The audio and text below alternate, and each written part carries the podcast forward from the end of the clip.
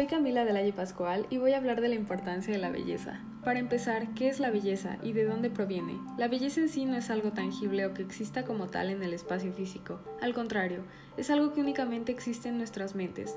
La búsqueda de la belleza en las cosas ha estado con nosotros desde hace millones de años. Incluso las primeras herramientas que construyeron nuestros antepasados estaban hechas de manera simétrica, por el simple hecho de que se veía bien. Cosas como la proporción áurea, la simetría o ciertos patrones pueden ser considerados agradables a la vista. Ahora bien, ¿por qué las cosas bellas nos hacen felices?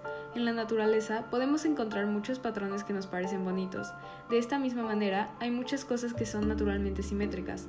Nuestro cerebro está tan acostumbrado a ver estos patrones estéticos todo el tiempo que cuando reconoce algo placentero para el ojo humano, lo trata como algo bueno y causa sentimientos agradables.